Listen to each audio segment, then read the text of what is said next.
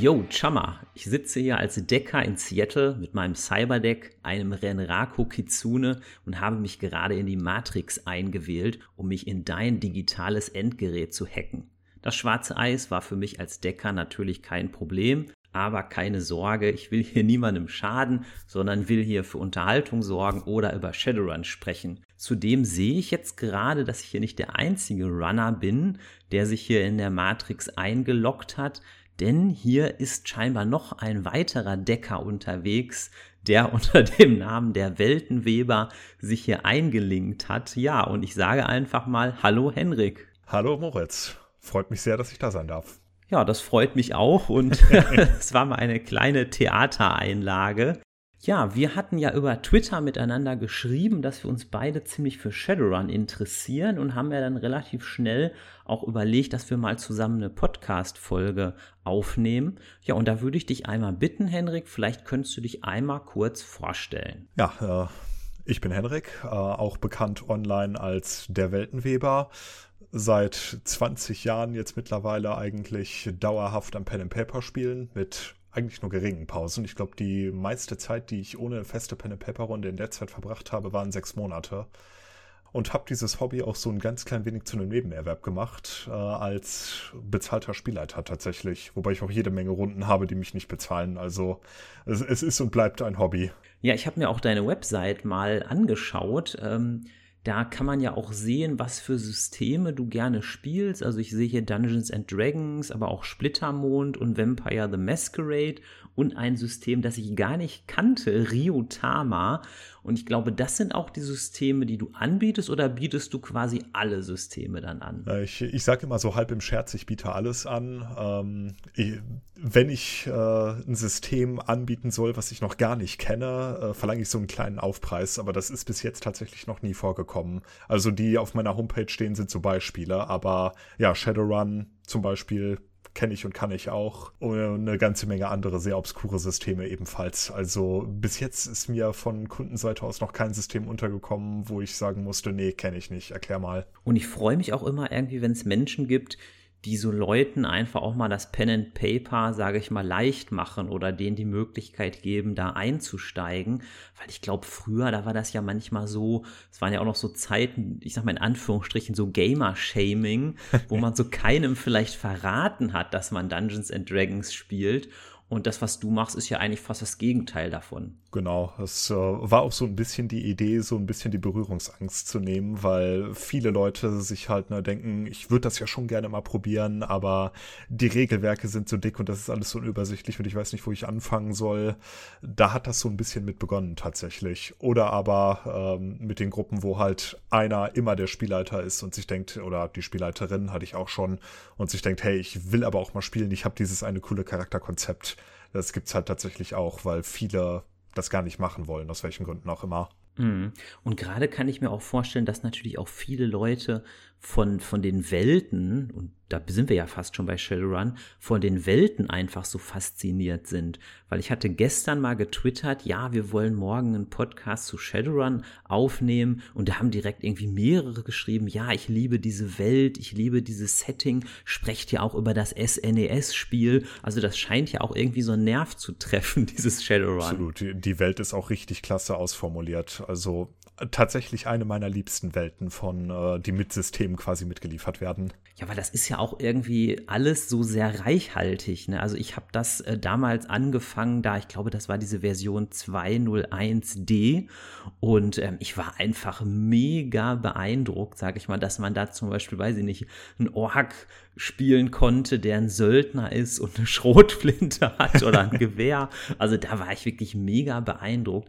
Ich glaube, heutzutage ähm, kann man sich da auch mehr drüber vorstellen. Ich glaube, es ist auch ein bisschen mehr fast der Zeitgeist, weil es läuft ja momentan zum Beispiel auch die Serie, ich weiß gar nicht, ob du die kennst, die heißt Carnival Row. Das ist zwar nicht so modern wie Shadowrun, geht aber, glaube ich, sogar in eine ähnliche Richtung. Ja, oder natürlich der Release von Cyberpunk, äh, was ja auch ein eigenes System eigentlich ist, aber die Serie und das Spiel natürlich haben ja auch so eine, so eine Shadowrun-Ästhetik und wenn man sich dann denkt, hey, das finde ich cool, aber ich hätte gern ein bisschen Magie mit drin, dann landet man ja quasi automatisch bei Shadowrun. Ich hatte ja auch schon mal in dem Podcast hier, in dem Hochlevel-Podcast, der ja etwas breiter aufgestellt ist, sogar schon mal zwei Folgen über Shadowrun gemacht. Mhm. Und da hatte ich auch über so Beispiele gesprochen wie Blade Runner und Ghost in the Shell. Das sind ja auch alles immer noch so Eckpunkte, wie ich denke. Ja, genau, da halt die Neuromancer-Reihe, die ja im Grunde genommen sowohl Shadowrun als auch Cyberpunk begründet hat da denke ich immer, der arme William Gibson, das ist ja der Autor, also wie man den eigentlich, sage ich mal, beklaut hat, das ist ja wirklich, sogar Nguyen steht da ja drin und auch viele, viele andere Sachen, das ist ja schon echt heftig. Ja, kann mir aber auch vorstellen, dass die Macher von beiden Systemen sich damals gedacht haben, ach komm, das mache ich mal so, ist ein kleines Fanprojekt, äh, spiele ich mit meinen Kumpels ein, zwei Mal und dann vergessen wir das und dann selber ganz überrascht waren, wie gut das abkam ja, ich glaube, der William Gibson, der ist auch leiderprobt. Der hat wohl irgendwann mal in einem Interview gesagt, ja, es wäre ganz nett gewesen, wenn sie mal gefragt hätten, aber haben sie wohl nicht. Ähm, wo ich noch an der Stelle einmal wäre, es ist ja immer schön für die Zuhörenden, wenn die die Menschen am Mikrofon etwas näher kennenlernen können. Und um mal bei Shadowrun zu bleiben, ähm, wenn du Shadowrun spielst und du wärst jetzt Spieler, welche Klasse oder besser gesagt, welchen Archetypen magst du denn bei Shadowrun gerne? Wäre es der Decker oder der Rigger oder der Technomancer oder was ganz anderes? Also ich spiele grundsätzlich alles sehr gerne. Ich habe aber ein äh, Fable für den Key-Adepten, insbesondere äh, Key-Adepten mit Schusswaffen, weil ich die Idee einfach so cool finde, so diese, diese Ästhetik vom ich sag mal, Kung-Fu-Film inspirierten Mönch, nur halt mit Schusswaffen. Man denke an Equilibrium oder die John Wick-Reihe. Die Ästhetik fand ich immer mega cool und einfach die Idee, dass man diese Philosophie ne, aus dem, auch aus dem fernen Osten nimmt. Die Klinge ist eine Erweiterung meiner selbst, nur dass es da halt keine Klinge ist, sondern eine Schrotflinte oder äh, Pistolen im Akimbo oder was auch immer. Ja, ich glaube, der Key-Adept, ich glaube, in USA heißt es, heißt ja, glaube ich, manchmal auch Physical Adept. Ja. Das ist ja auch wirklich so was Besonderes irgendwie, was ja fast, ja, ein Alleinstellungsmerkmal ist von Shadowrun. Also es erinnert natürlich so ein bisschen vielleicht, wenn ich jetzt in Computerspielkategorien denke, an so einen Mönch bei Diablo 3, aber es ist trotzdem irgendwie was ganz Eigenes. Ja, es ist ja ne, genau diese, diese Idee dahinter halt weitergedacht. Wird halt immer, ne, wenn, äh, wenn man auf diese Optimierungsschiene geht, auf diese Sache mit, äh, ich trainiere meinen Körper als Erweiterung meiner selbst, wenn dann irgendwann Schusswaffen in der Welt aufkommen, klar gibt es dann jemanden, der diese Philosophie darauf ummünzt. Also ich, ich finde auch, dass es sehr organisch in diese Welt eingeht. Ich habe schon oft Shadowrun gespielt, aber auch schon länger nicht mehr. Ich war ja immer etwas stumpf. Ich habe ja meistens immer gerne den Straßensamurai gespielt. Ist ja auch nichts Falsches bei, auch der kann echt cool sein. Und auch wenn meine Kumpels immer schon etwas gelächelt haben, habe ich auch immer irgendwie wieder einen Ork gespielt, weil ich das einfach so cool fand, weil einfach damals so bei das schwarze Auge oder bei D&D, ähm, da war das auch ja im Grunde nicht möglich, einen Ork zu spielen. Ne? Und das hat mich irgendwie immer fasziniert. Ja, also ich meine, ich habe jetzt gerade so vom Key-Adepten geschwärmt, aber mein allerliebster Charakter war tatsächlich auch ein orkischer äh, Straßensamurai. Da siehst du es mal. ja, es war ein äh, ehemaliger Urban Brawl-Spieler. Urban Brawl kann man sich so vorstellen wie Football auf dem Stadtgebiet nur mit Schusswaffen der extrem erfolgreich war, dann in Rente gegangen ist und sich dann irgendwann so eines schönen Abends gedacht hat, also irgendwie ist mir langweilig. Ja, sowas könnte ich mir gut vorstellen. Ne? Das passt auch einfach in so ein Charakterkonzept rein. Was ich auch noch interessant fände, habe ich aber auch noch nie gemacht. Es wäre natürlich auch interessant, mal einen Straßenschamane, äh, Straßenschamane, einen Straßensamurai, der nebenbei noch Rapper ist. Das wäre natürlich auch krass. Erstmal den Gegner niederhauen und dann noch so ein Diss. Genau, der könnte noch ein paar coole Sprüche immer zwischendurch raushauen.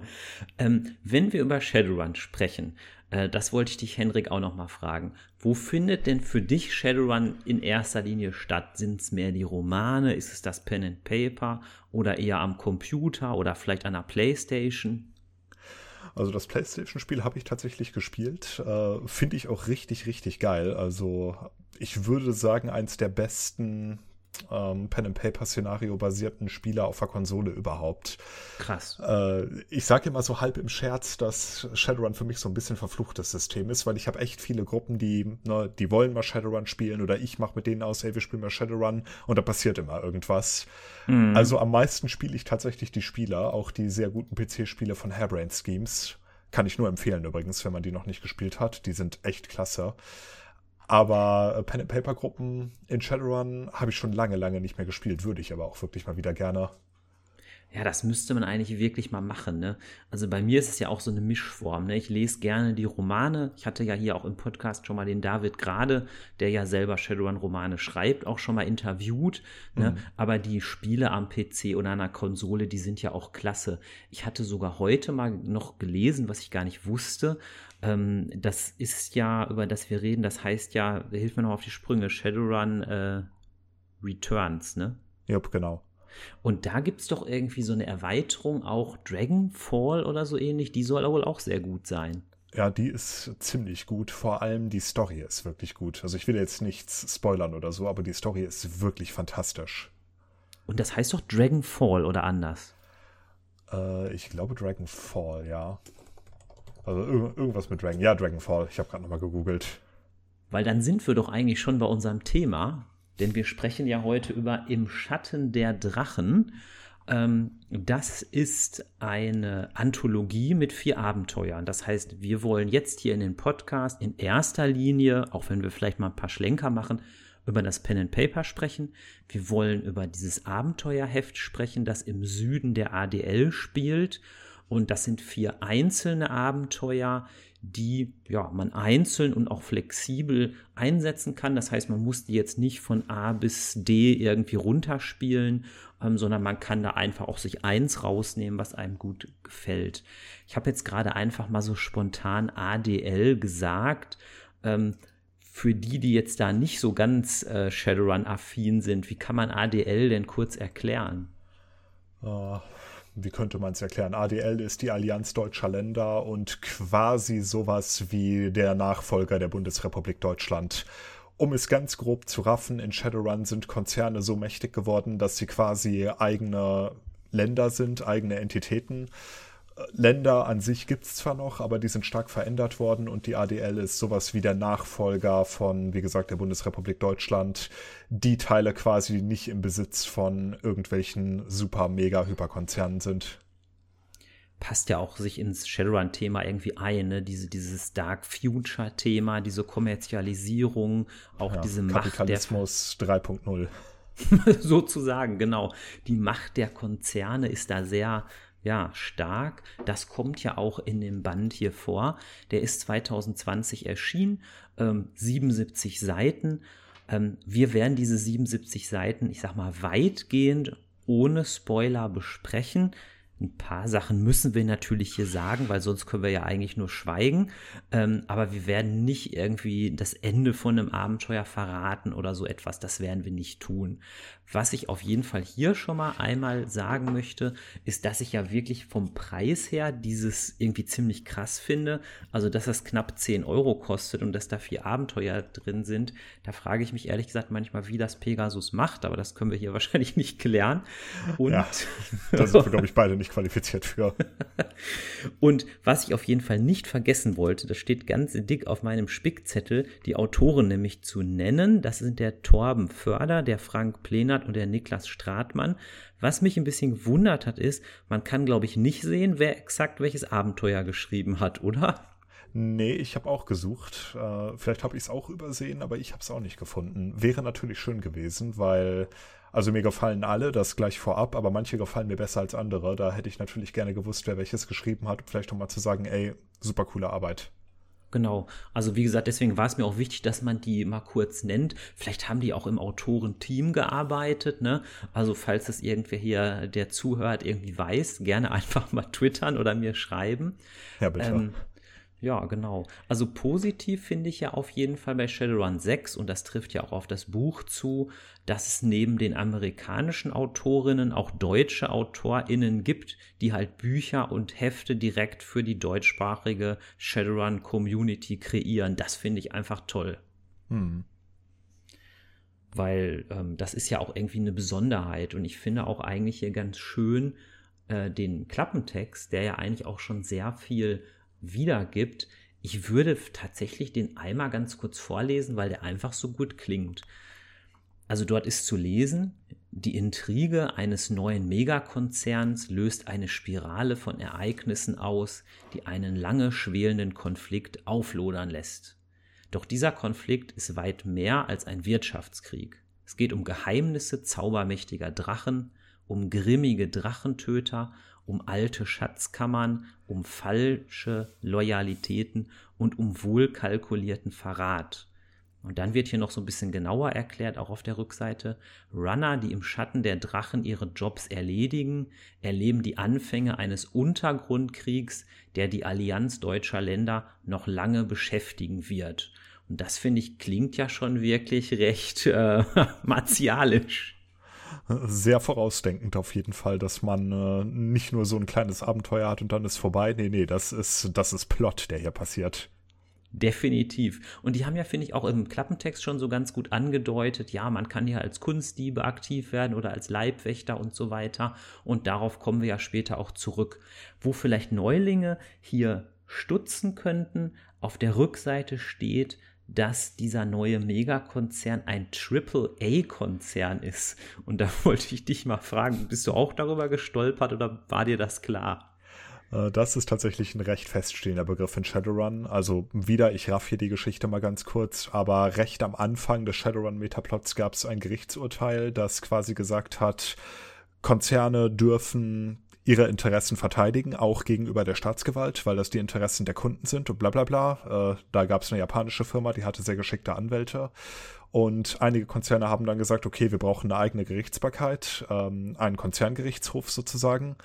Der ist dann gegründet worden, wird von einer Firma verwaltet und wenn ein Konzern einen Sitz in diesem Gerichtshof hat, das heißt Teile an den Aktien dieses Überkonzerns, nenne ich es mal, haben sie Entscheidungsgewalt an sämtlichen Dinge, Dingen, die alle Konzerne auf der ganzen Welt betreffen und das sind die sogenannten AAA-Konzerne. Also viele Konzerne sind unfassbar mächtig, aber die AAA-Konzerne sind die allermächtigsten. Okay, das heißt, das wären dann wahrscheinlich so welche auch wie Eris oder Renraku oder genau, Seda Krupp. Oder Seda Krupp, was lange Zeit der absolute Platzhirsch unter denen war, aber ein bisschen abgefallen ist. Also ja, um, ich glaube, Wuji Technical gehört noch dazu. Also eine ganze Menge sehr, sehr wichtige Firmen auf jeden Fall. Die großen zehn sind es, glaube ich, im Moment. Und ich fand auch immer irgendwie schon schön bei Shadowrun und das schon irgendwie, weiß ich nicht, seit vielen, vielen Jahren, dass es natürlich auch teilweise Namen sind, irgendwie mit so einer gewissen Bedeutung oder wo was was mitschwingt. Ne? Bei Ares hier der Kriegsgott Ares oder so. Oder auch bei S-Technology, das hat ja auch so einen gewissen Klang. Also das gefällt mir schon immer gut. Ja, oder auch, also Seda Krupp äh, schwingt Krupp natürlich mit und hat generell so diesen, ich sag mal, diesen maschinenartigen deutschen Klang, gerade wenn man kein Deutsch spricht. Das klingt schon nach einem bösen Konzern. Das glaube ich auch. Und das Abenteuer heißt ja im Schatten der Drachen. Und natürlich spielen hier auch die Drachen eine, eine gewisse Rolle. Und ich glaube, wir können ruhig auch ohne Spoiler ähm, mal versuchen, ein bisschen zu erzählen, so, so, so Background-Stories. Also ich glaube, der eine Drache, der hier eine wichtige Rolle spielt, ist ja der, der auch manchmal Big L genannt wird oder der Goldmeister. Ich hoffe, ich spreche den jetzt richtig aus. Der heißt, glaube ich, Lovir oder wie würdest du den aussprechen? Also ich habe es immer Lofür ausgesprochen, aber äh, wahrscheinlich ist das so, ein, so eine Glaubensfrage. Okay, das heißt, ich könnte ihn auch einfach immer Big L nennen. Ja, solange du ihn nicht Loveworm nennst. das mag er, glaube ich, nicht. Ja, also dieser Lovir ist ja auch bei Shadowrun eine Figur, sage ich mal, oder ein Drache, der ja, glaube ich, schon immer eine ganz, ganz zentrale Rolle spielt. Also es ist ja, äh, ich, ich kann es jetzt gar nicht so direkt rekonstruieren, aber das sind doch bestimmt schon 20 Jahre mindestens, dass der da vorkommt, oder? Ja, ähm, ich hatte ja gerade schon Seda Krupp erwähnt, was lange Zeit der größte AAA-Konzern war und immer noch in der obersten Liga damit spielt. Lofür ist Seda Krupp quasi. Also nichts, was darin passiert, geht an ihm vorbei und er ist derjenige, dem die Firma letzten Endes gehört. Mhm. Und dann ist ja, glaube ich, noch ein weiterer Drache, der der indirekt eine Rolle spielt, der sogenannte Finanzdrache, also Nachtmeister. Und da gab es ja irgendwie so einen Zweikampf zwischen den beiden, ne? Jupp, das kriege ich gar nicht mehr so genau auf die Kette, wie das war, aber Nachtmeister ist dabei verstorben. Das weiß ich noch. Genau, also es gibt diesen Roman, ich hatte das auch mal ein bisschen recherchiert und sogar den Anfang des Romans gelesen, aber aus Zeitgründen nicht ganz. Also das ist wohl 2062 in der Storyline verankert. Ähm, das ist dieser Roman Nachtmeisters Erben von dem Bernd Perplis. Und ähm, da kämpfen die beiden Drachen irgendwie über Frankfurt, glaube ich, miteinander und der Lofweir ähm, gewinnt diesen Kampf und der Roman heißt ja auch recht ähm, eindeutig Nachtmeisters Erben und da ist ja, glaube ich, die Erbin, die man in erster Linie da im Kopf hat, ist ja die, ja seine Ziehtochter, kann man vielleicht sagen, die Monika Stühler-Waffenschmidt, genannt MSW. Genau, die war lange Zeit, ja, sein Mündel, könnte man fast schon sagen. Ja, und galt auch lange Zeit als unsicher, ob sie ihn beerben kann, weil ne, ein Drache ist ein Drache und sie galt halt lange Zeit als nicht fähig, dieses ja, Erbe anzutreten. Und ich glaube, das spielt ja auch, und da kommen wir wahrscheinlich jetzt ja auch gleich schon zu, in dem Roman irgendwie eine gewisse Rolle, weil ähm, ich glaube sogar fast auch in dem ersten Szenario, Bilder im Kopf, spielt sie, glaube ich, doch indirekt eine Rolle, oder? Ja, aber das würde ich tatsächlich ungern spoilern wollen, inwiefern sie genau da drin vorkommt. Aber ja, du hast recht, in Bilder im Kopf spielt sie indirekt und je nach der, je nach der Entscheidung der Spielenden auch direkt eine ziemlich wichtige Rolle dann kommen wir doch einfach mal direkt zu dem Abenteuer. Und wir hatten das für die Zuhörenden uns so überlegt, dass wir immer abwechselnd ein Szenario vorstellen, dass immer einer so ein bisschen die, die Moderation übernimmt und Bilder im Kopf hattest du dir ja ausgesucht. Genau. Ähm, da fing es an mit, äh, also ich fange jetzt direkt einfach mal an, ne, fasse es direkt mal zusammen. Gerne. Äh, also wir hatten ja schon gesagt, es gibt verschiedene Szenarien und verschiedene Arten, wie die Gruppe sich einbringt, unter anderem als Kopfgeldjäger. Das ist dieses Szenario. Und zwar wird die Gruppe von Herrn Schmidt, Herr Schmidt ist der Auftraggeber für Shadowrunner, Herr Schmidt ist immer ein Individuum, ein einfacher Bürger mit einem gewissen Interesse an Konzernpolitik, aber selber mit keinem verbandelt, hust, hust. ähm, und dieser Herr Schmidt, mit dem die Gruppe sich da zusammensetzt, ähm, trifft sie in einer Oper, was ich eine sehr witzige Szene am Anfang finde, weil halt direkt beschrieben wird, also das erzähle ich jetzt, weil das ist, glaube ich, kein Spoiler, äh, wird direkt beschrieben, dass er darauf besteht, sie zwar in der Oper zu treffen, aber nach der Vorstellung, was bedeutet, sie müssen sich zwei Stunden durch so eine Oper quälen, die kein Mensch kennt.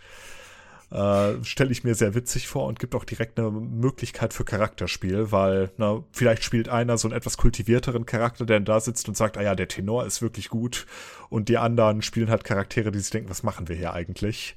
Genau, der Straßensamurai bohrt in der Nase oder so, schläft ein vielleicht. Warum singen die eigentlich? Wie lange dauert das jetzt noch? Genau. Äh, ja, aber am Ende treffen sie dann tatsächlich Herr Schmidt und äh, der offenbart ihnen, dass sie jemanden suchen, einen Scharfschützen tatsächlich mit Verbindung zur Metarassisten-Szene, also zu Leuten, die, sagen wir mal, nicht menschlichen Völkern sehr feindselig gegenüberstehen, um es mal sehr, sehr vorsichtig auszudrücken.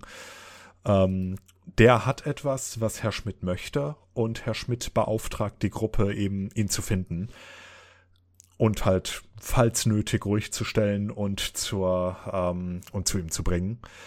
Das Abenteuer ist also schon so ein bisschen Detektivarbeit und fängt damit tatsächlich auch an, dass Herr Schmidt ihnen halt sagt, also da wurde, unser, wurde euer Ziel zum letzten Mal gesehen, strengt euch an.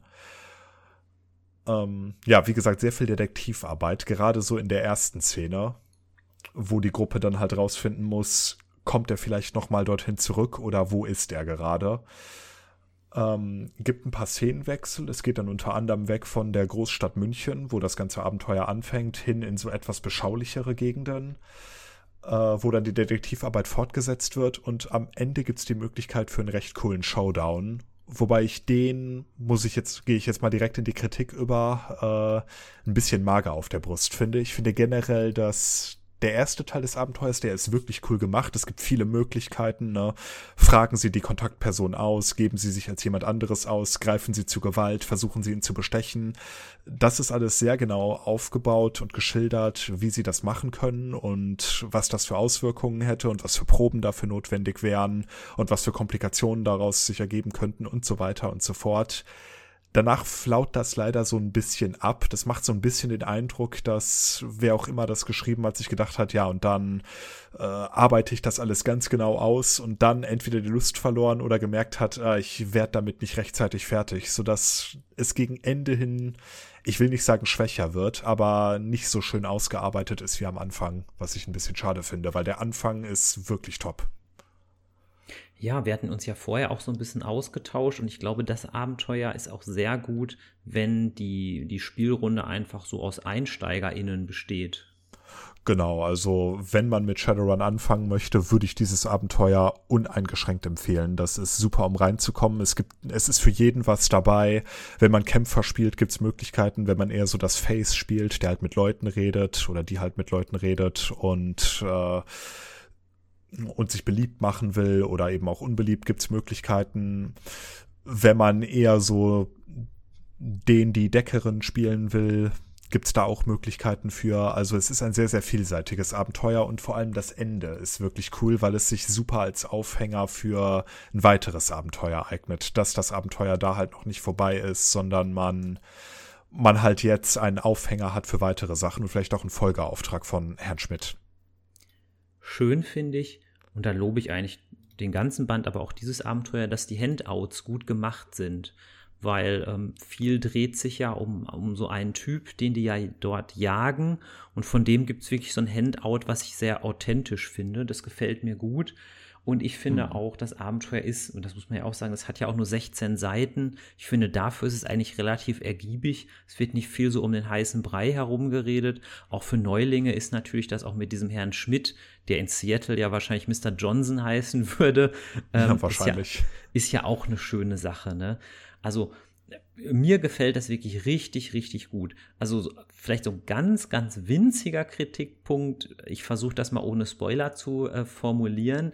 Ähm, die Gruppe jagt ja in dem Abenteuer etwas, mhm. ähm, was so beschrieben wird, als wäre das so mega krass, so boah, das ist total mega krass.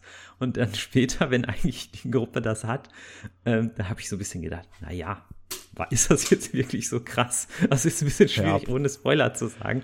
Aber da habe ich so ein bisschen gedacht, mm. sie hätten es besser nutzen können, kann man, glaube ich, ohne Spoiler sagen. Na, also das, was die dann finden, ich finde, das hätte irgendwie noch ein bisschen krasser sein müssen. irgendwie.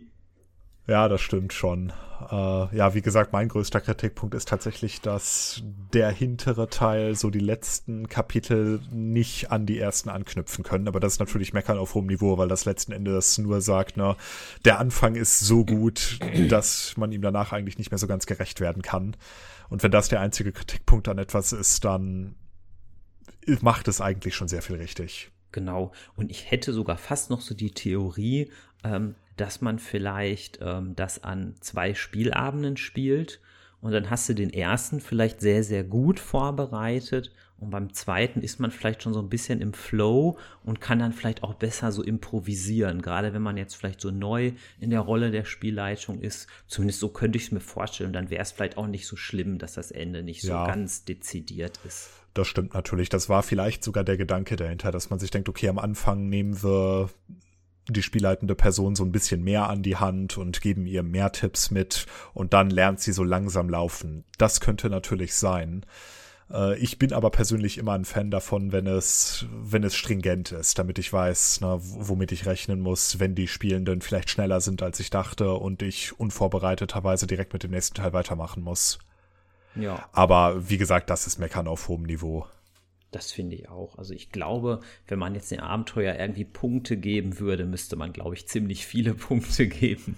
Jo, also ich habe in meinen Notizen, äh, gebe ich dem Abenteuer hier neun von zehn Punkten. Mit, wie gesagt, leichten Abzügen in der B-Note. Ja, aber da würde ich mitgehen. Also wirklich, also das, was geliefert werden soll, ist da drin. Ne? Und ähm, die, die, diesen kleinen Kritikpunkt, den ich gerade genannt habe, das ist ja das Thema da, ich sag mal, MacGuffin. Ne? Also das ist ja immer so eine Diskussion, was ist ein MacGuffin? Also oft sagt man ja, dass es so ein eher beliebiges Objekt ist, das eigentlich nur dazu dient, dass die Handlung ausgelöst wird ohne dass es eigentlich wirklich einen besonderen Nutzen hat. Ich finde aber sogar eigentlich in dem Abenteuer, das du gerade vorgestellt hast, Bilder im Kopf, geht es eigentlich noch. Wenn wir jetzt zu dem nächsten Szenario kommen, das ich aber ansonsten sehr, sehr cool finde, sehr, sehr schön finde, haben wir da natürlich wirklich so ein McGuffin. Jupp, dann äh, ja, gehen wir doch direkt zum nächsten Abenteuer, was du dann ja vorstellst. Genau, also das ähm, Nächstes Szenario heißt alte Bücher. Hier sollen die Helden, ich will immer Helden sagen, hier sollen die Shadowrunner ähm, als Kunstdiebe aktiv werden und sollen eine mittelalterliche Handschrift stehlen. Das ist also so ein ganz klassisches Heist-Szenario, was ja wirklich typisch ist für Shadowrun. Man hat so eine Location, man weiß, das muss ich da klauen, wir wollen da einbrechen, also ein Heist. Was mir aber gut gefallen hat, ist, dass dieses Abenteuer, obwohl es sehr modern ist, also es ist ja Shadowrun, total viel Historisches hat. Alleine schon, dass man diese mittelalterliche Handschrift stehlen soll, aber auch, dass es auf der Insel Reichenau spielt, was ich eine wunderbare Location finde. Also die Insel Reichenau, die gibt es ja tatsächlich in der Nähe von Konstanz. Das ist die größte Insel im Bodensee. Also genauer genommen ist es wohl der Untersee, aber der gehört wohl zum Bodensee. Und ähm, auf dieser Insel Reichenau ist auch ein Benediktinerkloster. Und ähm, ich glaube auch, dass dieses ähm, Szenario das ist, was auf dem Cover des Abenteuers drauf ist, welches ich mal versuche ganz kurz zu beschreiben. Da ist irgendwie so ein Typ, der hat so eine Art Pistole in der Hand oder hat auch so ein Smartgang-Verbindung und blickt halt auf so ein Kloster, Klosterfestung und da sind aber auch so eine Art Gewächshäuser und deswegen muss es eigentlich die Insel Reichenau sein. Würdest ja. du auch vermuten, dass es das ist? Ja, und da ist natürlich auch ein großer dramatischer Schatten vom Drachen drauf. Ähm, äh, sowohl bei dem Artwork als auch wie der Typ die Pistole hält. Ich nehme an, es ist ein Mann. Die Hände sind jedenfalls sehr, sehr breit. Äh, meine Assoziation dabei ist tatsächlich Doom, diese alten Nachladeanimationen. Und ich muss mich jetzt einmal blamieren und ich schneide es auch nicht raus. Ich habe wirklich zunächst gar nicht gesehen, dass da der Schatten von dem Drachen ist. Also ähm, bitte googelt nicht das Bild. Dann kann man sich auch nicht über mich lustig machen, dass ich das nicht gesehen habe. Ich habe das wirklich nicht gesehen. Ja, äh, Drachen sind äh, sneakier, als man denkt. Ja, der hat sie da eingeschlichen. Der, der Schlawiner. Ähm, ja, also, so, zurück zum Ernst. ähm, ja, also ich, was ich eigentlich sagen wollte, ist, ich finde hier auch sehr interessant, dass ein guter Bezugspunkt hier auch ist, zum Beispiel die katholische Kirche, die hier so auf dieser Insel, ich sage das jetzt nochmal so recht allgemein, auch Kirchengardisten hat, die haben da Mönche, die haben ein Abt, die haben auch irgendwie Leute aus Rom vom Heiligen Stuhl unter Umständen. Und das mhm. finde ich einfach so ganz spannend, weil es mich an vieles erinnert. Es erinnert mich so ein bisschen an Dan Brown, vielleicht Sakrileg oder so. Und das finde ja, ich schon. Das war auch tatsächlich meine Assoziation, also die Idee war die gleiche. und, und das finde ich immer wieder klasse, dass man das dann mit dieser Idee vom Bodensee verknüpft hat, mit dem Kloster. Und was ich auch cool finde, ist, ähm, auch das kann man ohne ähm, Spoiler sagen. Die Spielleitung kann sich so ein bisschen aussuchen, wie gefährlich der Bodensee selber ist. Das heißt, da kann man sich so ein bisschen überlegen, bringe ich da noch irgendwelche Fantasy-Kreaturen rein oder eher nicht? Also quasi, wie gefährlich ist es über den See? Ähm, da zu der kleinen Insel, zu dem Kloster zu kommen. Und da musste ich irgendwie unfreiwillig irgendwie an Alcatraz denken. Ich weiß auch nicht warum. Reverse Alcatraz quasi, du versuchst nicht raus, sondern reinzukommen. Genau, genau, weil wir haben neulich mal so ein Brettspiel gespielt, Alcatraz. Wahrscheinlich kam ich darauf. Also, ähm, lange Rede, kurzer Sinn. Also ich finde, es ist ein schönes Szenario für Neulinge und für Fortgeschrittene. Ähm, vielleicht für Shadowrun-Profis, das kann ich nicht einschätzen. Ist es vielleicht zu einfach? Weiß ich nicht, aber die Handouts sind super. Die mittelalterlichen Handschriften sind als Quellen dabei. Das ist super. Also das gefällt mir schon mal richtig gut. Jo, kann ich mich nur anschließen. Äh, ge gerade diese Anpassbarkeit, die du erwähnt hast, heißt natürlich auch, erfahrene Shadowrun-Spielende werden natürlich auch äh, eine erfahrene Person als Spielleitung haben. Und da wiederum kann man dann sagen, äh, die kann das natürlich super anpassen. Das denke ich auch. Da könnte man ja sogar fast in diesem See fast so ein Cthulhuides Monster, würde ich mir da direkt vorstellen. Da steht zwar nichts von dem Abenteuer, aber das könnte man ja theoretisch machen. Ja, eben einfach ein bestehendes Template oder sowas nehmen. Ich meine, aus irgendeinem, äh, ich sag mal so, ohne jetzt allzu viel spoilern zu wollen, aber man könnte den Plot dahingehend erweitern, dass das nicht der einzige Grund ist, warum der Vatikan da eventuell Interesse dran hat. Ja, das wäre echt eine coole Idee. Ähm, also alles in allem schmeckt mir das Abenteuer wirklich gut. Wenn es so ein ganz kleines Haar in der Suppe gäbe, dann sage ich das auch. Nämlich, da sind diese Quellen drin und die sind auch wunderschön. Da sind Heiligenbildchen drauf, es ist eine mittelalterliche Schriftart, aber mir blieb unklar oder es blieb absichtlich offen, was eigentlich mit diesen Handouts geschieht. Ob das am Ende die Spieler so ein bisschen so als Goodie kriegen. Ähm, ist dir das irgendwie klar geworden? Mir leider nicht. Ja, mir auch nicht so ganz, aber ich habe das Abenteuer, muss ich gestehen, noch nicht so ganz genau gelesen, weil du das ja besprichst. Ich habe mir das nur so weit durchgelesen, dass ich mir eine Meinung gebildet habe. Ja, also wie gesagt, ich, äh, wie gesagt, vielleicht habe ich auch was übersehen, das, das, das Türchen möchte ich mir offen lassen, aber so, so das fand ich so ein bisschen halt so McGuffin-mäßig. Aber vielleicht ist es auch einfach am Schluss so ein Goodie, weil manchmal ist das, glaube ich, auch bei Escape Games, die man so am Tisch spielt, zu Hause so, dass wenn man das letzte Rätsel gelöst hat, dass man dann nochmal, sag ich mal, wie so ein kleines Geschenk bekommt. Weißt du, was ich meine?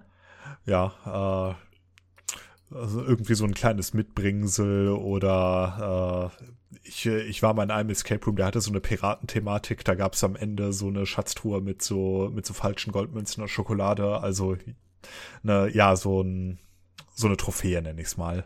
Genau, wir hatten mal auch so eins zu Hause gespielt, irgendwie vom Herrn der Ringe, und da war am Schluss dann einfach so ein, so ein Alphabet in Elbisch, einfach so just for fun. Ich glaube, dass diesen Charakter vielleicht auch diese mittelalterlichen Handschriften dann haben sollen. Ja, da, da wären wir wieder bei der Idee von vorhin. Da hat man dann halt den orgischen Straßensamurai, der damit gar nichts anfangen kann, und den etwas gebildeteren, der, ah, aber das ist unglaublich interessant, weil das impliziert, Genau. ja, und man kann dieses Abenteuer super, könnte man es zu einer Kampagne erweitern. Ähm, das kann ich jetzt ohne Spoiler irgendwie fast gar nicht sagen. Ich kann einfach nur zumindest aber andeuten, dass es ja in den ADL den sogenannten Siegfried-Bund gibt. Das ist so ein sogenannter Polyclub, der ja Böses vorhat und sich sowohl gegen Drachen einsetzt, als auch, sage ich mal, gegen andere Völker. Ähm, und die, die, so ein bisschen, ja, Drachenjäger sind, aber jetzt nicht so positiv äh, besetzt, wie das ja jetzt, sage ich mal, der Siegfried ist im Nibelungenlied, sondern die sind halt eigentlich äh, Antagonisten, also wirklich Fieslinge. Und ich glaube, so in Richtung Siegfried-Bund könnte man da unglaublich viel weiter spinnen. Absolut. Man könnte da sicherlich auch, wo du es gerade schon angesprochen hast, die Handschriften irgendwie nehmen, um noch irgendwie einen Plot darum zu spinnen. Also Möglichkeiten gibt es da definitiv. Ja, ja. Und ich wäre, also ich habe ja bisher wenig Shadowrun ähm, ähm, rezensiert, aber ich würde wahrscheinlich in der Bewertung wirklich eine Top-Bewertung abgeben. Ja, also ich würde dem, also ich persönlich würde sagen 8 von 10 und das liegt auch nur daran, dass ich ähm, Bilder im Kopf eine 9 von 10 gegeben habe und das ein, eine Winzigkeit mehr mag. Also mhm. eine sehr, sehr starke 8.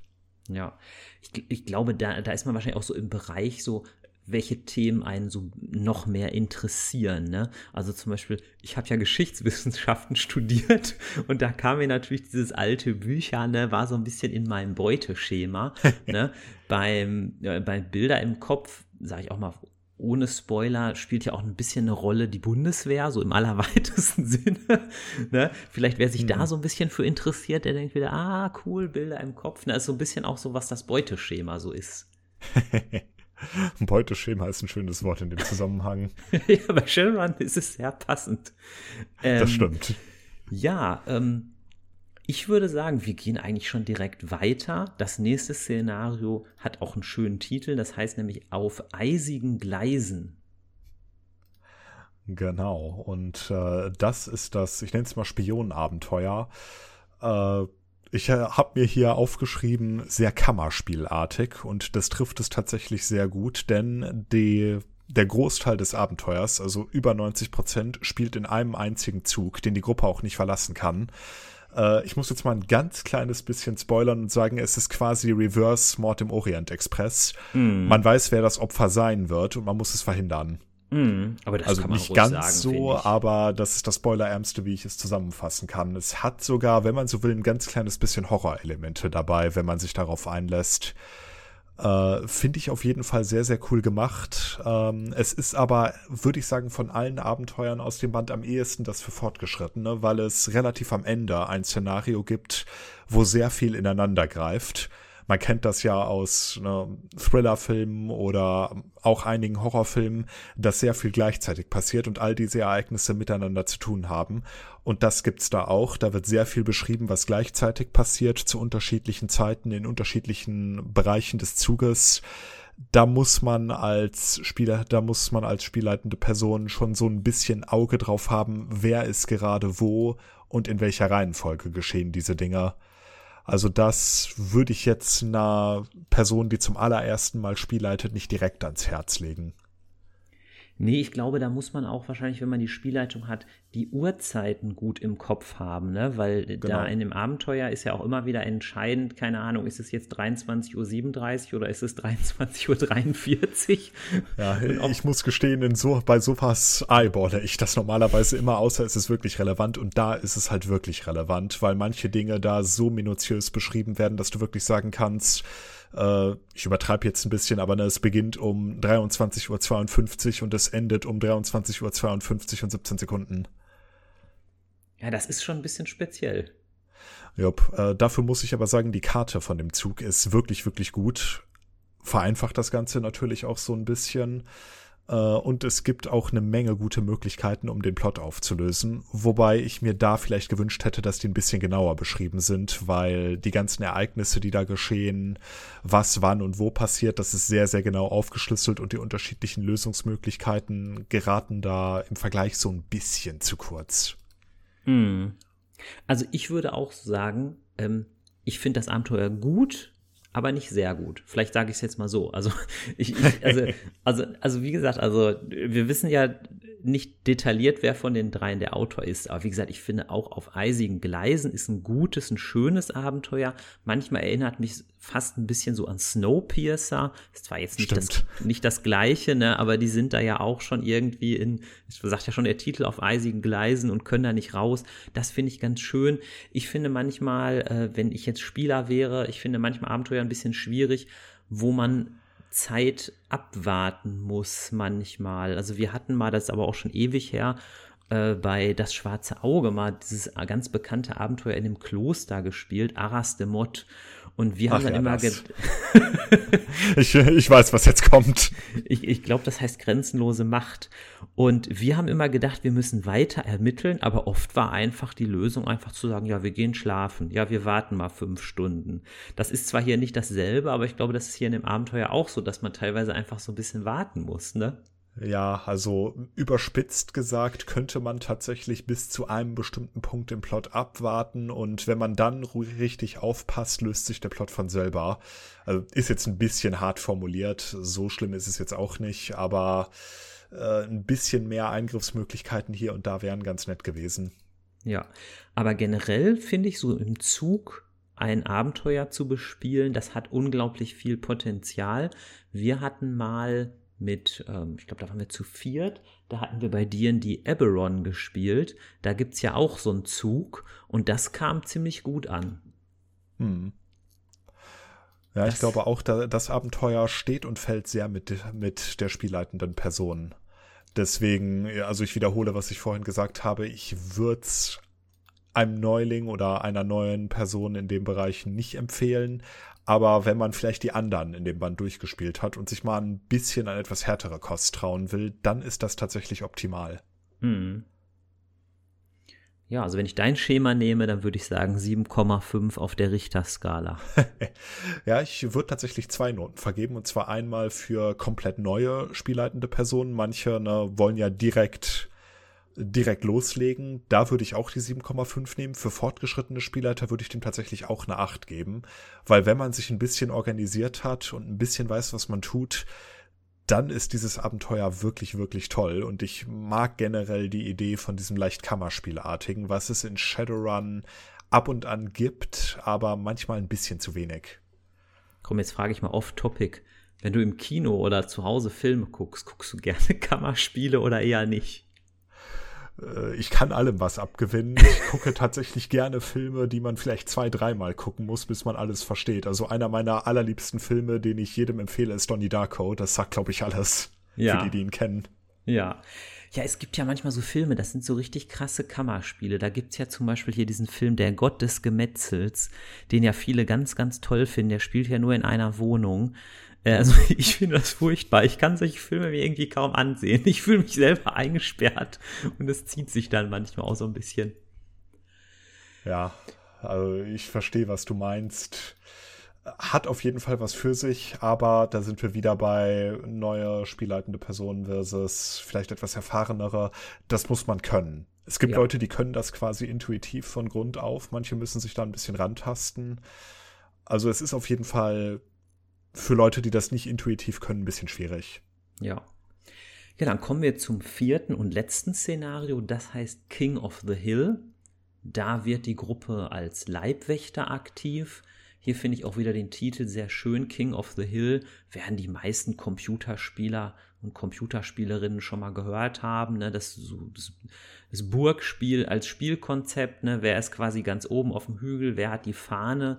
Ähm, und hier finde ich das sage ich jetzt einfach mal, ich finde es auch kein Spoiler, hier ist auch so ein bisschen der Stil eines Computerspiels gegeben.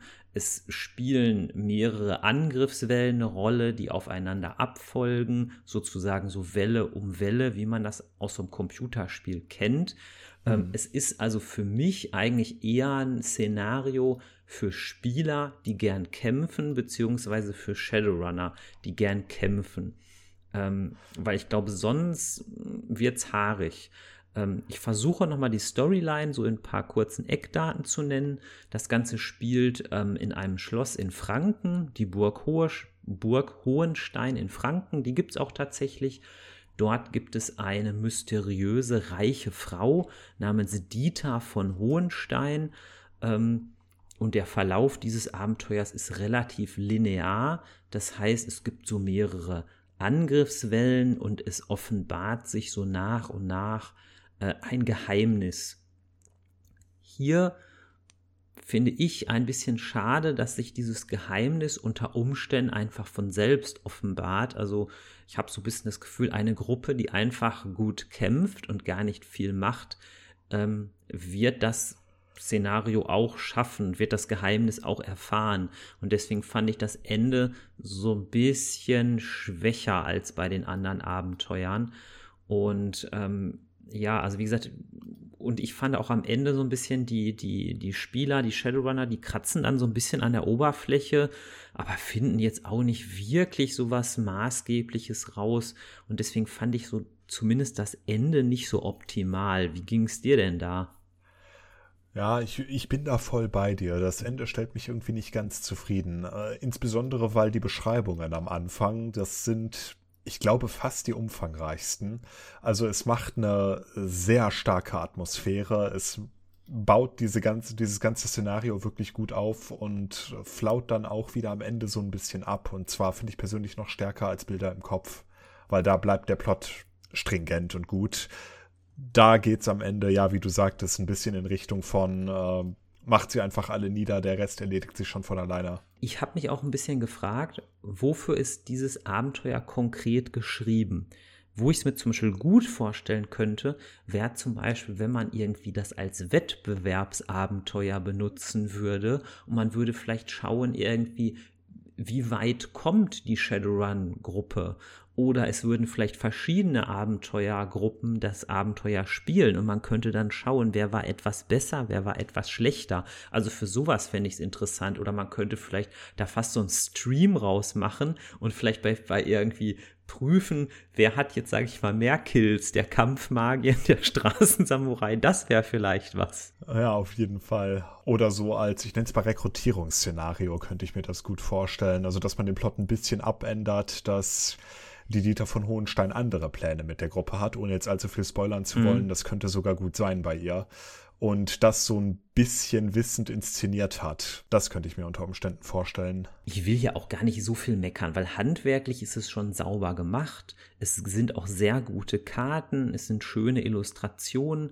Man kriegt ja auch sogar Tipps. Zum Beispiel fand ich hier gut den Tipp, dass zum Beispiel einmal drin stand, ähm, bitte, lieber Spielleiter, schau dir deine ähm, Gruppe von Shadowrunnern gut an, überlege gut, ob du sowas wie Feuergeister auf der Gegenseite nutzen willst. Überleg dir gut, ob du wirklich die Helden mit Geisterwesen kämpfen lässt.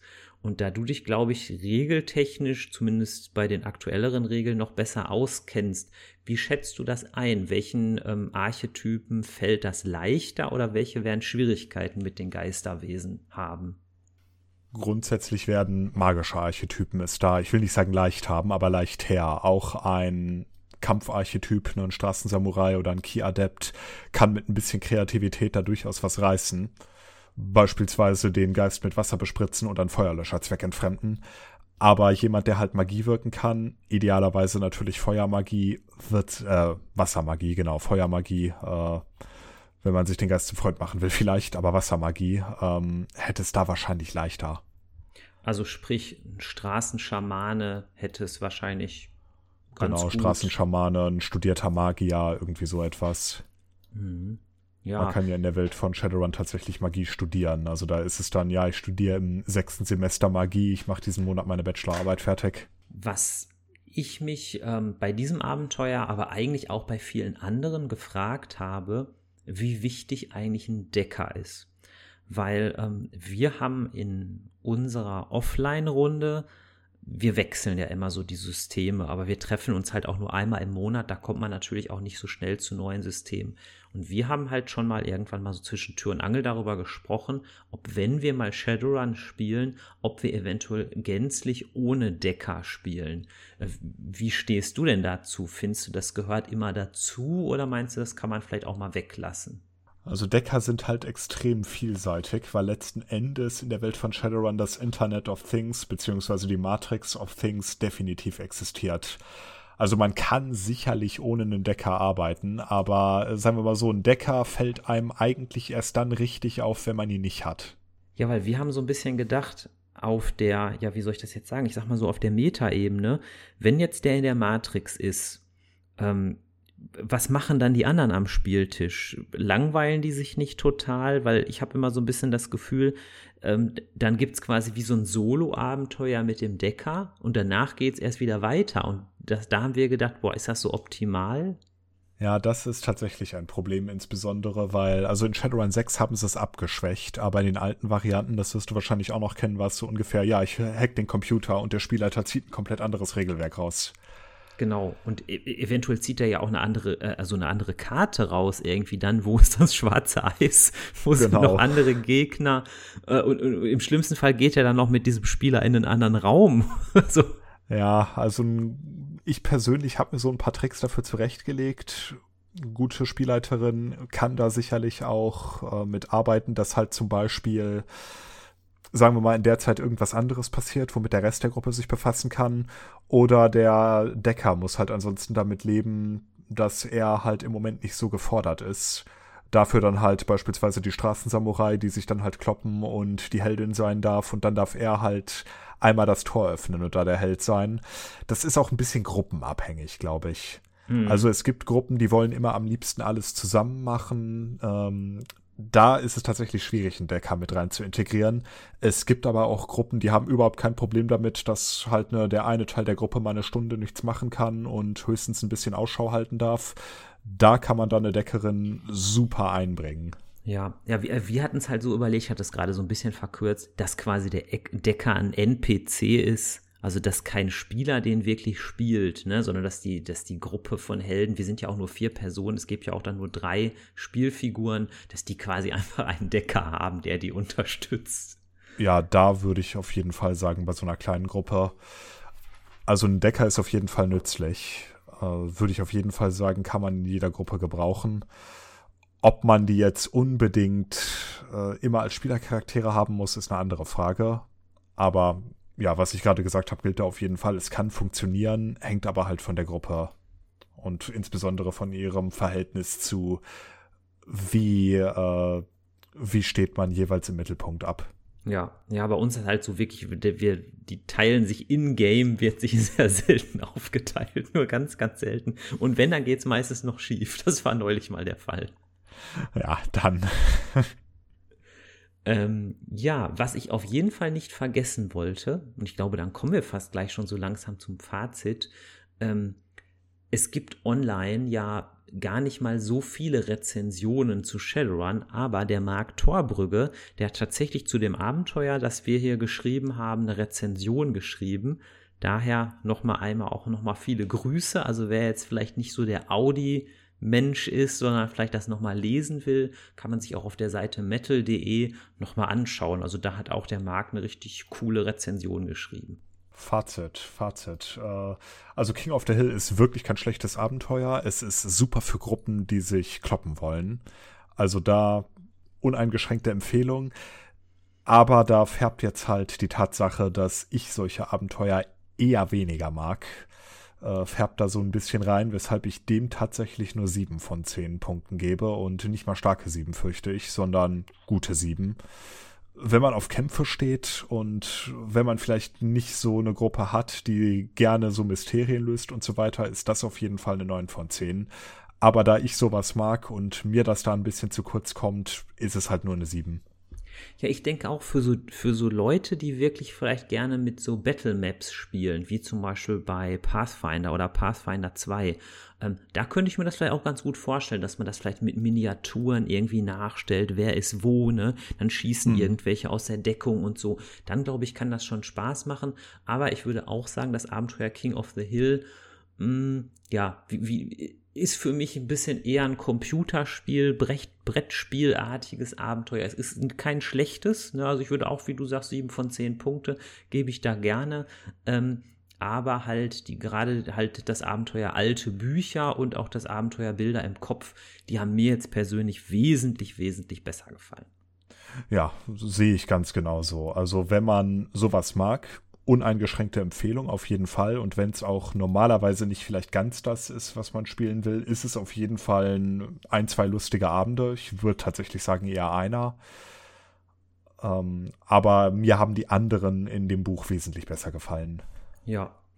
Ja, wenn wir jetzt mal versuchen, einmal das Heft insgesamt zu bewerten, würde ich sagen, es ist wirklich klasse, weil es einfach auch sehr Shadowrun-typisch ist. Ähm, einer der ältesten und bekanntesten Shadowrun-Romane ist ja zum Beispiel auch dieser Never Deal with a Dragon von dem Robert hm. Und ähm, das ist ja hier auch im Grunde eigentlich immer wieder Thema, dieses Lass ab vom Drachen, ähm, dass im Grunde man da wirklich sehr, sehr vorsichtig sein muss. Und insofern finde ich da wirklich schön bei dem Abenteuer, es ist zugleich modern, aber hält sich auch zugleich an so Traditionen fest ähm, zum Beispiel selbst bei dem Super Nintendo-Spiel kam ja ein Drake vor, also ein Drache. Und auch in diesem Buch ähm, wird durchaus auch mal ein Drake erwähnt. Und das hat mir irgendwie schon gut gefallen. Jupp, also es integriert sich auf jeden Fall super in den Plot. Und ich meine, es ist ein Zehner. Absolut uneingeschränkte Kaufempfehlung von mir. Und es ist ja auch halt einfach auch vieles, was einfach auch sehr, sehr Shadowrun-typisch ist, was hier einfach auch immer wieder eigentlich äh, vorgeführt wird. Ähm, und ich glaube jetzt, egal, ob man jetzt hier einen Kampfmagier spielt, einen Straßensamurai, äh, eine Reporterin, was auch immer, das wird hier alles eigentlich passen. Und es sind ja halt auch gerade mit den, mit diesem klassischen Heist-Szenario, alte Bilder, ist ja wirklich auch was, was EinsteigerInnen aber auch Fortgeschrittenen viel Spaß machen wird. Auf jeden Fall. Man kann auch, denke ich, die Abenteuer sehr gut zu einem zusammenschließen. Ich habe ja jetzt schon mehrfach gesagt, man könnte den Plot erweitern und dies und das und jenes machen. Man kann diese vier Abenteuer, finde ich persönlich, auch super zusammenpacken zu einer großen Story und die dann eventuell weiterführen oder sagen, das ist eine in sich abgeschlossene Geschichte. Also alleine das äh, finde ich schon wirklich klasse. Ja, weil, glaube ich, auch in mindestens zweien der Abenteuer spielen ja auch ähm, ja, Fraktionen eine Rolle, die irgendwie gegen Drachen sind, gegen Elfen, gegen Zwerge, gegen Orks. Und das ist ja auch so eine verbindende Linie. Und das wäre ja wahrscheinlich eine Fraktion, die die Shadowrunner dann bekämpfen würden. Und da hätte man ja, ja dann auch schon so einen Antagonisten irgendwie. Auf jeden Fall. Die eignet sich auch super dafür. Kann man auch super als, äh, als zusammenarbeitend darstellen. Was, glaube ich, aber einfach dem Format geschuldet ist, manchmal fragt man sich natürlich, was steckt wirklich so dahinter? Also dieser Megakonzern, der heißt ja, glaube ich, Spinnrad Global oder Spinerad Global. Ähm, ich habe manchmal so ein bisschen aus den Augen verloren, wo jetzt der Konzern in den verschiedenen Abenteuern ist. Fand ich jetzt nicht schlimm, aber da, zumindest habe ich manchmal ein bisschen gestutzt. Ja, es ist stellenweise ein ganz kleines bisschen unübersichtlich. Da muss man, glaube ich, selber ein wenig Hand anlegen und sich ein bisschen was überlegen. Die sind, denke ich, auch rein als Abenteuer konzipiert, die unabhängig voneinander spielbar sind. Aber man kann sie definitiv dahin anpassen. Das ist ein bisschen Arbeit, aber es ist gut zu machen. Und ich glaube, es würde auch sogar noch mal ähm, was bringen, wenn entweder der Spielleiter oder alle dieses Buch Nachtmeisters Erben vielleicht gelesen haben, weil ja auch ähm, hier auch noch mal hinten drin steht, dass der Roman halt in einem ganz engen Verhältnis zu dieser Anthologie steht. Also das kann man ja durchaus auch noch mal empfehlen. Auf jeden Fall. Ja, jetzt haben wir ziemlich genau eine Stunde gesprochen und jetzt stellt sich die Frage, was wollen wir noch sagen? Wenn ich das Abenteuer insgesamt, also den ganzen Band insgesamt bewerten würde, würde ich tatsächlich die 9 von 10 nehmen. Ganz leichte Abzüge, weil es halt ein bisschen, aber nichts Perfektes und B, weil es halt schon ein bisschen Stückwerk zum Teil ist und die Abenteuer voneinander zum Teil stark abweichen in der Qualität. Also nicht so stark, dass ich jetzt sagen würde, dieses eine Abenteuer ist schrecklich, aber mir gefallen einige der Abenteuer deutlich besser als andere trotzdem auf jeden Fall eine ganz, ganz dicke Kaufempfehlung, gerade für den Preis. Ja, also das, also das staune ich auch immer wieder. Ähm, das müssen ja auch riesige Stückzahlen haben, dass man das äh, für, für 9,95 Euro äh, produzieren kann. Ich habe mich auch gewundert. Ich hatte noch ein paar andere Shadowrun-Abenteuerhefte hier im Schrank. Ähm, der Preis scheint ja irgendwie immer gleich zu sein, aber das ist irgendwie auch dicker. Also ich habe auch ein bisschen gestaunt. Ja, das stimmt. Ja, dann ähm, bleibt mir eigentlich nur noch zu sagen, ja, lieber Henrik, danke, dass du hier warst. Danke, dass wir mal so entspannt über Shadowrun quatschen konnten, weil das ist wirklich ein Thema, das mir richtig Spaß macht. Ja, mir auch. Also auf jeden Fall auch vielen, vielen Dank, dass ich da sein durfte, dass ich hier darüber labern durfte. Hat mir sehr, sehr viel Spaß gemacht. Ja, es ist für mich eigentlich auch immer noch mal so ein Thema, was in meinem Kopf rumspukt, dass man auch noch mal ein bisschen mehr so über die Lore, über die Hintergründe erzählt. Aber die Zeit ist leider immer knapp und ähm, gerade deshalb freue ich mich natürlich über alle Menschen, die mir gelegentlich mal zu diesem Podcast hier Feedback geben, sei es ähm, über Twitter oder auch über andere Kanäle. Also ihr findet mich bei Twitter als Mo Böger und dich, Henrik, findet man ja, glaube ich, einfach als der Weltenweber. Genau, auf Twitter, äh, auf YouTube, auf Twitch, überall unterwegs. Ja, das, die moderne Welt der Medien. Bald sind wir auch schon hier in der Welt von Shadowrun. Ja, de demnächst vernetze ich mich dann auch in die Matrix. Definitiv. Also da, äh, du brauchst halt noch ein Cyberdeck, ne? Ja gut, ich bin gelernter ITler, also wenn das losgeht, bin ich an der Front dabei. Hast du denn 400.000 Nuyen? Äh, ich möchte mich nicht dazu äußern. dann wird es vielleicht erstmal ein Einsteigerdeck. Heißt das nicht irgendwie Erika oder so? Also es, es, gibt ein paar Decks in der Welt von Shadowrun, die sind im Grunde genommen nichts weiter als Spucke, Binde, Draht und gute Wünsche. das ist aber dann ein anderes Thema und deswegen sage ich nochmal am Schluss vielen, vielen Dank fürs Zuhören und bis zum nächsten Mal beim Hochleveln Podcast. Ciao, ciao. Tschüss.